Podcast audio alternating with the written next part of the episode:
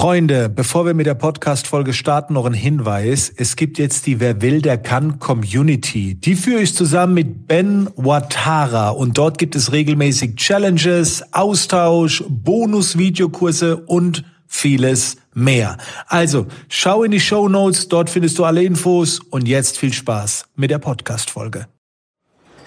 Freunde, was geht ab? Hier ist der Kelvin und herzlich willkommen zu einer neuen Podcast-Folge zu einem kleinen Experiment. Ich nehme euch nämlich jetzt mal mit auf einem kleinen Spaziergang hier äh, von meinem letzten Tag auf Gran Canaria. Und ihr hört es vielleicht an den Geräuschen. Ich befinde mich gerade im Frühstücksraum, der riesig ist, der sehr, sehr dunkel ist, was wahrscheinlich dafür sorgt, dass man sich mehr aufs Essen konzentrieren soll, dass man mehr den Geschmack wahrnimmt und weniger abgelenkt ist.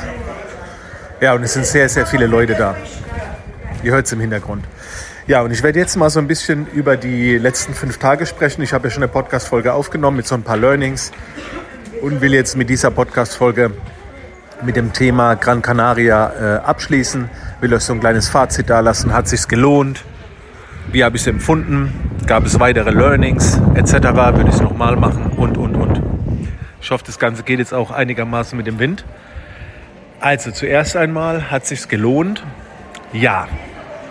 Es war jetzt nicht so, dass ich sagen würde, nee, es hat sich nicht gelohnt. Es war rausgeschmissenes Geld oder wie auch immer. Warum hat sich's gelohnt? Ich würde sagen, ganz klar wegen dem Spa-Bereich. Also sowas habe ich noch nie miterlebt. Mit diesen verschiedenen Stationen, die es hier gab und Floating-Becken, wo du in dem Salzwasser schwerelos dahin treibst. Sauna, mehrere Eishöhlen. Also der Wellnessbereich, der war einfach sensationell. Und allein wegen der Erfahrung hat es sich schon gelohnt. Und dann noch so wegen den Eindrücken. Also ich habe hier und da auch ein bisschen, keine Ahnung, mal was gesehen, eine Inspiration, was ich mir dann vielleicht irgendwie merke, wo ich sage, spannend. Und ich kam dazu, mich weiterzubilden. Und das war der Hauptgrund, das habe ich auch zu meiner Frau gesagt, ich will wieder wohin, wo ich viel mehr lese und Dokus schaue. Und gerade so die letzten Tage habe ich da wirklich viel Dokus geschaut, viel gelesen. Also es hat sich gelohnt. Würde ich es nochmal machen?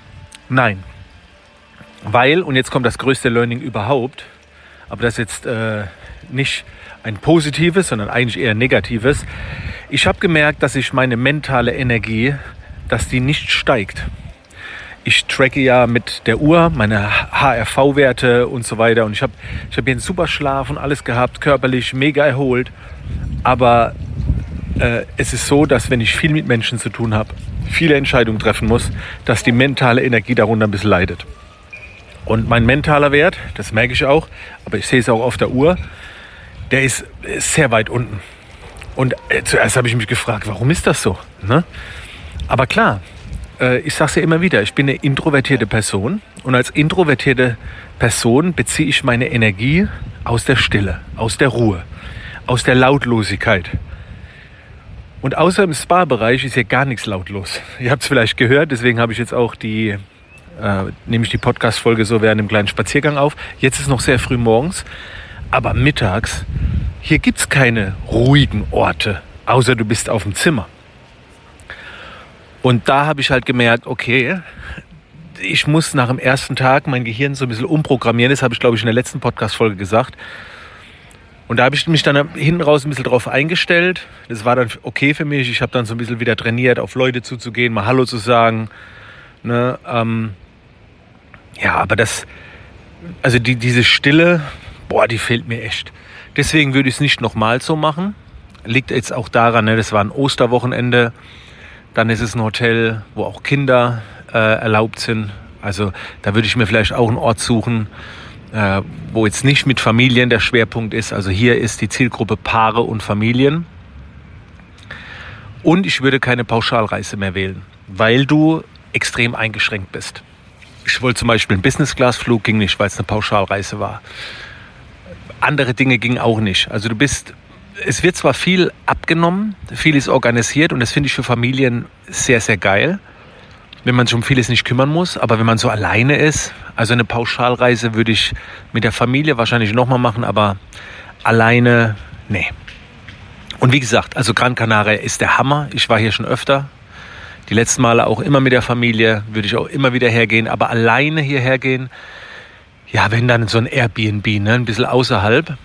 Aber dann ist es halt so, man wird verleitet zum Wandern. Und ich wollte bewusst dieses Mal nicht wandern. Ich wollte wirklich im Hotel bleiben. Deswegen habe ich auch die Frühstücks- und die Abendessen mit reinbuchen lassen, damit ich hier mehr oder weniger auch hier drin bleibe, um halt viel zu lesen. Dadurch, dass es aber schwer war, an ruhige Orte zu kommen, boah, ne, also das war, ja. Und ich war ja nur vier Tage hier, also drei volle Tage und zwei halbe.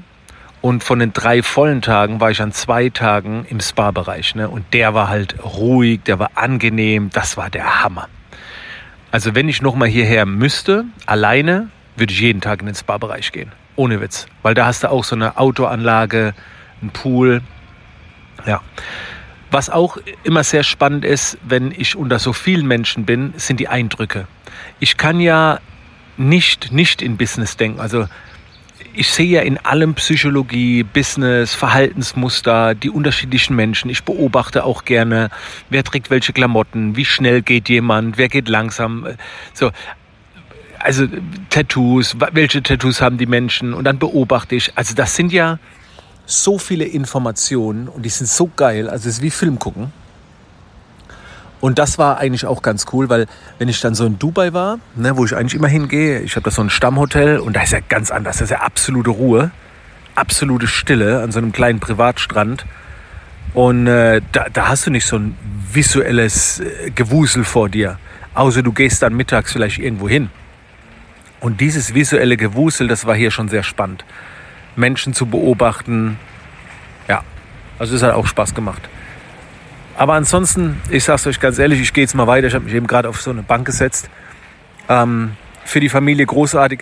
Dann natürlich äh, auch wieder diese Verhaltensweise, ne? dass morgen diese ganz, morgens werden diese ganzen Liegen reserviert und du, du kriegst keinen Platz mehr, weit und breit. Also bis 12 Uhr geht's noch.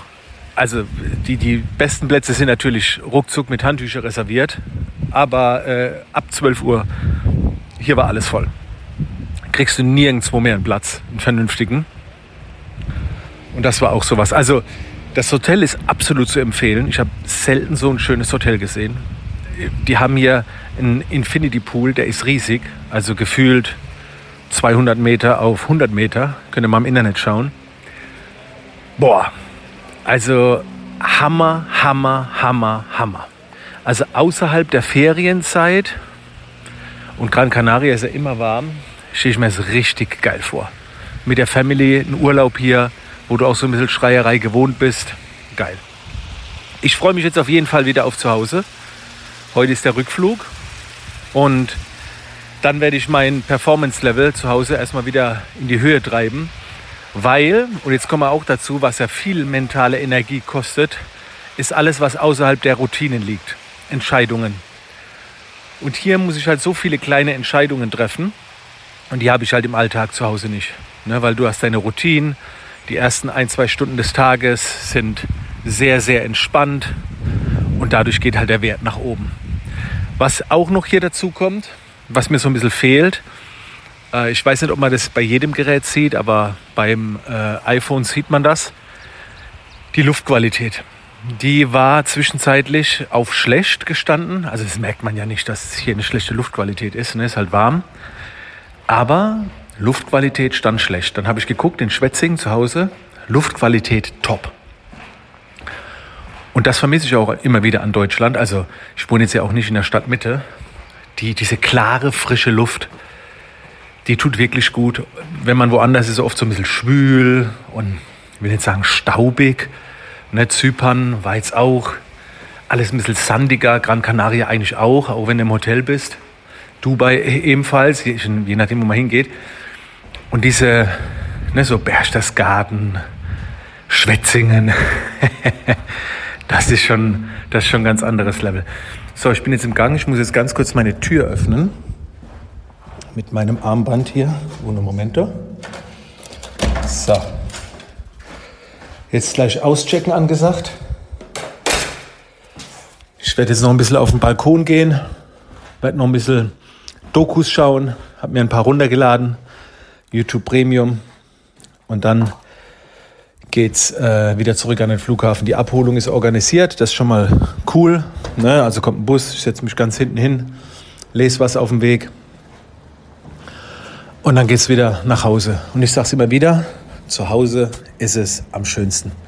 Und ich sage es euch ganz ehrlich, wenn es zu Hause nicht am schönsten ist, dann darf man bewusst daran arbeiten, dass es zu Hause am schönsten ist. Dann würde ich schauen, was ich im Alltag ändern kann.